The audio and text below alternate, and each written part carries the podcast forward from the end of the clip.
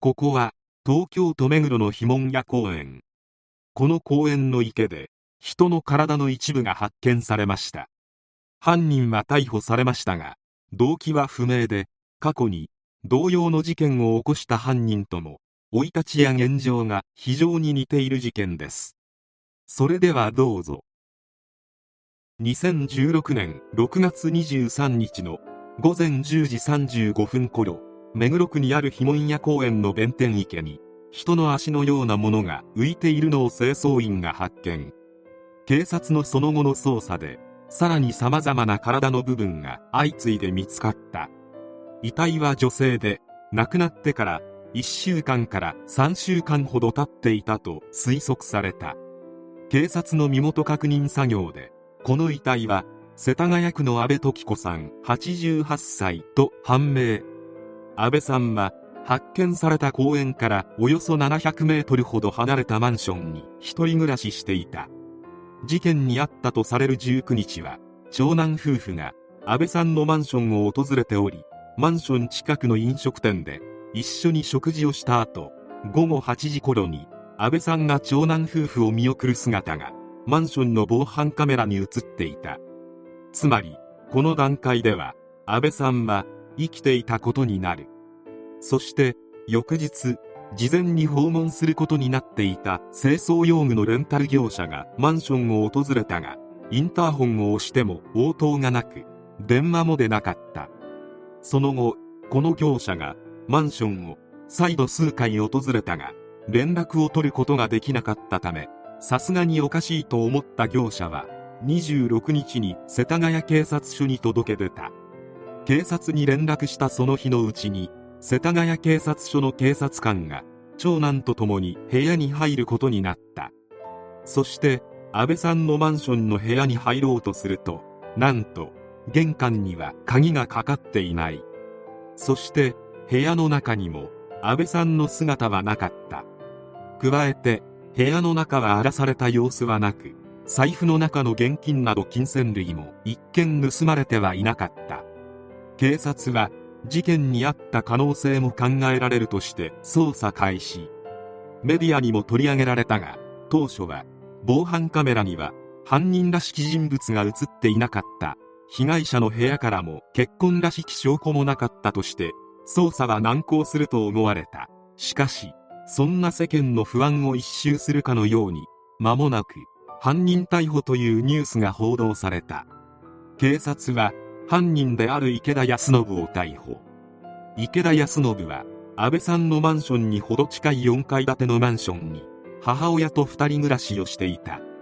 10年以上前から住んでいたが人付き合いは少なかったといい近隣住民はほとんど印象がないと口を揃える。池田を知っている人によれば彼は地元の小中学校に通っていたんですが小学校の頃に周囲から嫌がらせ等を受けて卒業式も欠席しています。もともと成績は優秀だったんですが中学校はほぼ不登校に。それでも高校には進学したんですが中退してフリーターになってアルバイトをしてもどこも長く続かず結局引きこもってしまいました。とのこと。池田のことを覚えていた小学校の同級生が当時を振り返ると池田はニコニコしている割に何を考えているのかわからないところがあったという。周囲が池田をからかい始めたのはみんなが池田の福耳を触るようになったのがスタートでそれが徐々にエスカレートして頭を叩かれたり背後から耳元で大きな音を出すなどの悪議をされていた。学校に来なくなったのは卒業の数ヶ月前。クラスの男女合わせて15人くらいで学校に来いよと誘いに行ったが息子の事情を知っていた母が合わせなかった。母親とは仲が良く二人で歩いているところをよく見かけられていた。そして成人してからは近隣住民らによると家賃約8万円の 2K マンションで母親と二人で暮らしていたという。池田は昼間からジャージなどラフな格好でブラブラしているのを見かける程度で何をしているのかわからなかった。母親と二人で一緒に買い物に出かける姿も見かけられたことがありおとなしそうな感じの人だとは思われていたがそれでも不気味な感じは拭えなかったという。実際10年以上前からそのマンションに住んでいたが人付き合いは全くと言っていいほどなかった。そんな池田が起こした凶行。なぜ安倍さんを襲ったのか。目的は何だったのか。そして当初証拠はなかったはずなのになぜ警察はすぐに池田を逮捕することができたのか。というのも警察は最初から容疑者の特定が完了しており防犯カメラには何も映っていないと公表しておきながら逮捕後は防犯カメラに映っていた映像を逮捕の決め手の一つに挙げている。これは証拠を完全に揃えて逮捕するまでの間に容疑者が突然逃亡したり自決したりすることを防ぐ目的だったと考えられている。証拠は全くないと公表することで犯人を油断させその裏で決定的な証拠をいくつも積み上げていた。それがあってか警察は池田が連行される際顔を隠そうとしていない。連行の時に顔を隠させるのはこの段階ではまだ容疑者であり間違って検挙逮捕している可能性もあるため報道されて社会的不利益を被らないようにするためである。そうしなかったのは池田が犯人である確証があったのだろう。池田はベランダから安倍さんのマンションに侵入しそして命を奪った。最初は金銭目的ではなかったと証言していたが後に金銭目的だったと証言を変更している。安倍さんの部屋から財布のお金などは抜き取られていなかったが別の場所に保管していたお金を池田が安倍さんの命を奪った後に盗んでいた。実際犯行後に池田の口座のお金は増えていた。とはいえ金銭目的であれば財布の中のお金を盗まないのはおかしいし盗みが目的なら命を奪う必要は全くない。池田は命を奪った理由について寝ていた安倍さんを起こそうとしたら騒がれそうになったのでとっさに命を奪ったと供述している。お金を取るだけならなぜ寝ている人間を起こすのか。